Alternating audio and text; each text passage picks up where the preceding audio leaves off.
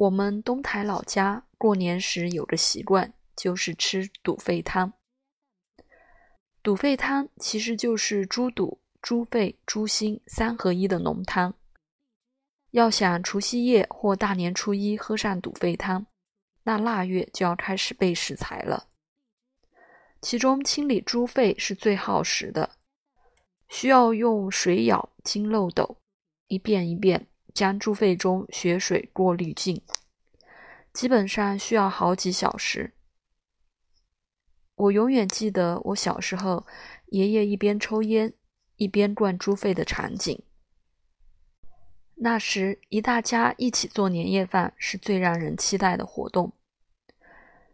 几小时的灌猪肺的艰苦劳动，在农村通了自来水后得到了改善，水舀漏斗成了多余的工具。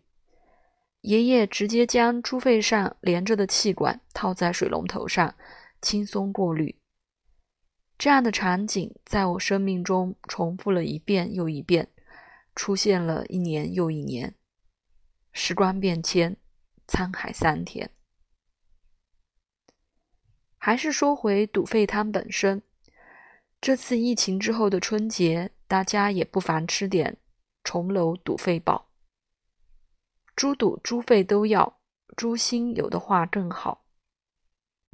作用大家一想即通，我就不再解释了。中华美食不只是文化，也有其实实在在的功用。如果大家想着重养养肺，还可以加麦冬二十克、北沙参十五克。浓汤出锅时，可以再撒点胡椒粉。一碗重楼堵肺汤就能养胃、养肺、微微发表、补气血。扶正气、去邪毒，是养生美食，也是儿时回忆的味道。